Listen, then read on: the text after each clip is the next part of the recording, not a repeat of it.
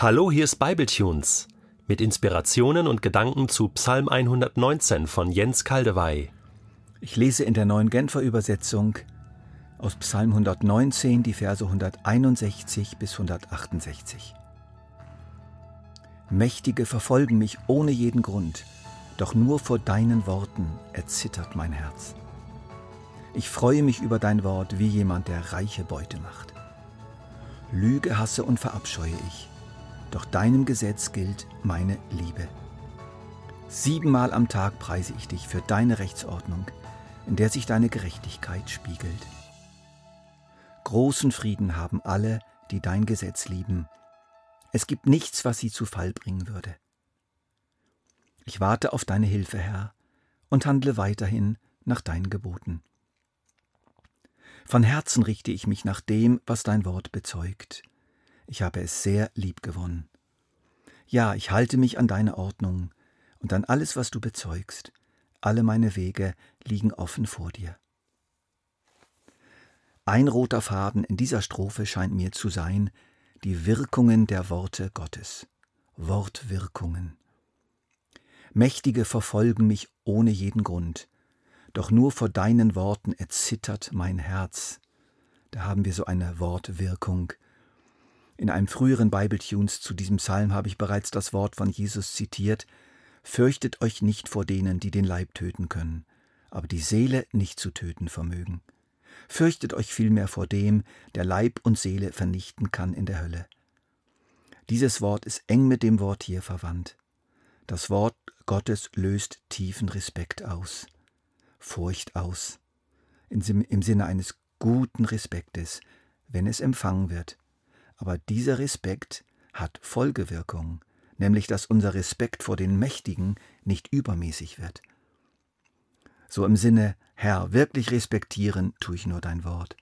Dein Wort zählt mehr als alles Agieren der Mächtigen, die mir ans Leder wollen. Letztlich können sie mir nichts tun. Dein Wort sichert mir deine Gegenwart zu und mein schlussendliches Glück. Dein Wort sagt, dass alles gut wird. Daran halte ich mich. Nehmen Sie den Leib, gut er, Kind und Weib, lass fahren dahin, sie haben kein Gewinn, das Reich muss uns doch bleiben.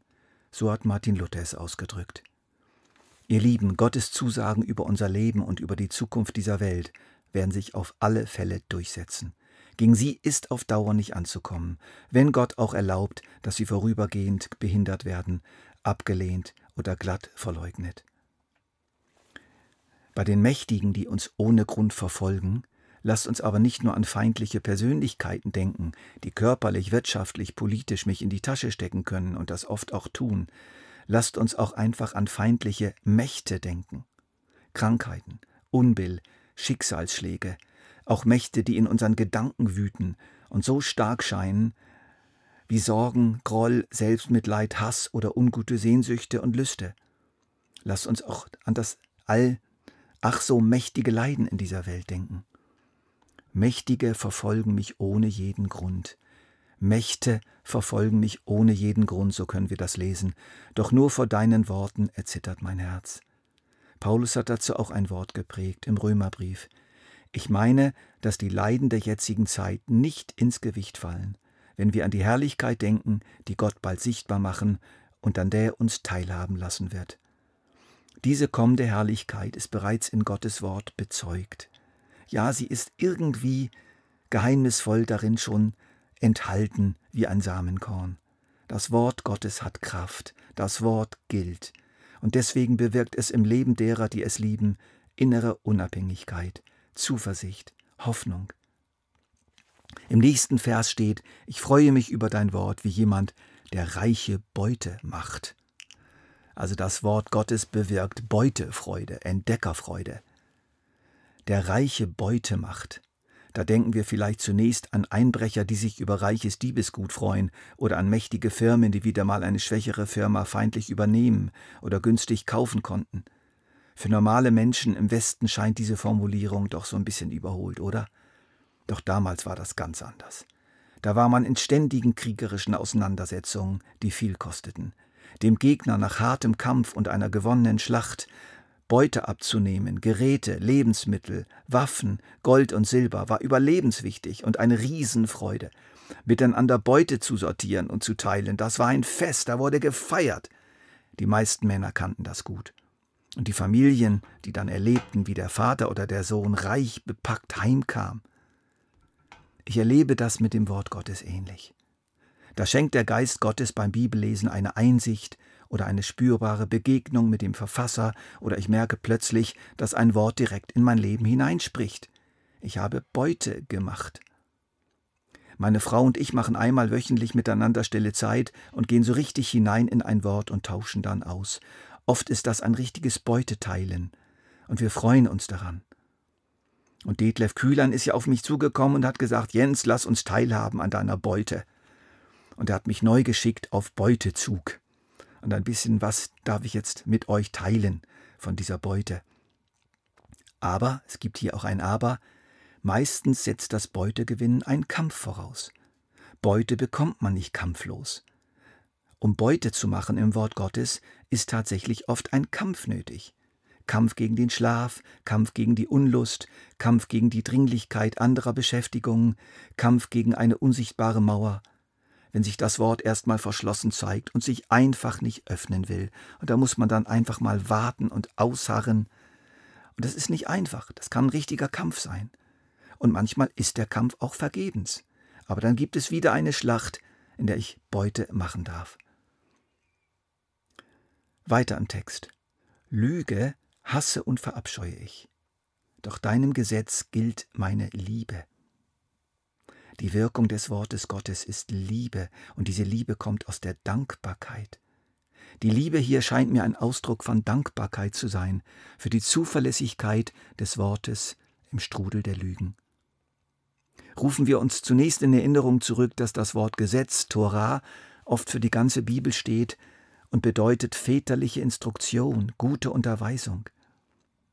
Diesen Vers erlebe ich stärker als früher und zwar wegen der wuchernden Fake News, Falschnachrichten und den zahllosen leeren Versprechungen vieler Politiker und überhaupt der Menge von Werbung, die auf uns einströmt und allzu oft nicht hält, was sie verspricht.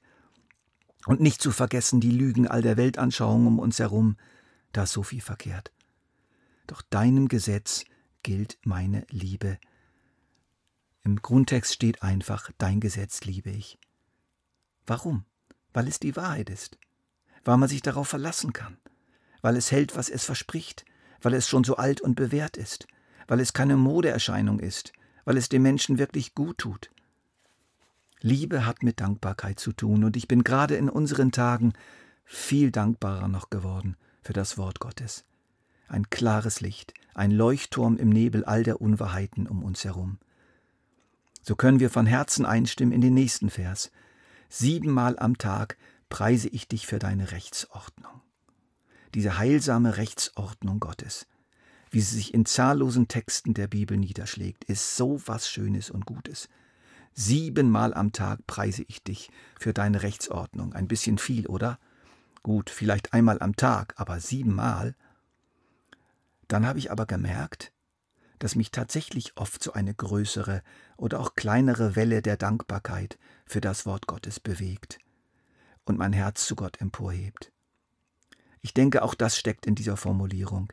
Nicht ausschließlich, nicht ausschließlich ein bewusster, lauter Lobpreis ist damit gemeint, mit erhobenen Händen oder gebeugten Knien, sondern ein mehrmaliges, einfaches, dankbares Aufblicken zu Gott, eingestreut in den Tag. Großen Frieden haben alle, die dein Gesetz lieben. Es gibt nichts, was sie zu Fall bringen würde zwei große Wirkungen der göttlichen Unterweisung, großer Friede und Bewahrung vor dem Fall. Fall heißt hier Absturz mit schwerwiegenden und bleibenden Folgen. Großen Frieden. Heißt das, dass alle, die die Unterweisung Gottes lieben, immer in friedlicher Stimmung sind? Oder dass es nett und ruhig zugeht in ihrem Leben? Nein. Im hebräischen Text steht für Friede das bekannte Wort Shalom, das ist viel breiter als unser Wort Frieden. Es kann die Bedeutung Frieden annehmen oder Wohlstand oder Heil oder Errettung oder Sicherheit oder Glück und das alles für Leib und oder Seele und oder Geist. ein wahrhaft ganzheitlicher Begriff. Und oft bezeichnet, bezeichnet es einen objektiven Tatbestand und eben nicht ein subjektives Gefühl. Shalom bezeichnet ist eine, ein Shalom bezeichnet mehr als eine momentane Stimmung. Es ist Ausdruck einer Gesamtsituation eines menschlichen Lebens. Shalom ist ein Zustand unter dem Segen und der Leitung und dem aktiven Zugriff Gottes. Mit diesem Menschen kommt es gut, weil Gott mitmischt. Diesen Shalom Gottes erhalten wir oft in Portionen, in Raten oder auch Samenkörner. Aber diese haben in sich bereits die Garantie der späteren Auszahlung der vollen Summe und die lautet umfassendes Heil in jeder Beziehung. Wir haben nun in dieser Strophe einige kostbare Wirkungen des Wortes kennengelernt. Statt ängstlicher Abhängigkeit von den Mächten dieser Welt, Zuversicht und Hoffnung auf das, was Gott sagt und macht. Freude an erhebenden und hilfreichen Erkenntnissen aus dem Lesen des Wortes heraus. Objektiver Shalom, eingehüllt sein in den kraftvollen Segen Gottes, der mit uns zum Ziel gelangt und Bewahrung vor gefährlichen Abstürzen. Die letzten drei Verse unserer Strophe können einfach so zusammengefasst werden. Herr, weil dein Wort so wirkungsvoll ist, werde ich mich weiterhin daran halten.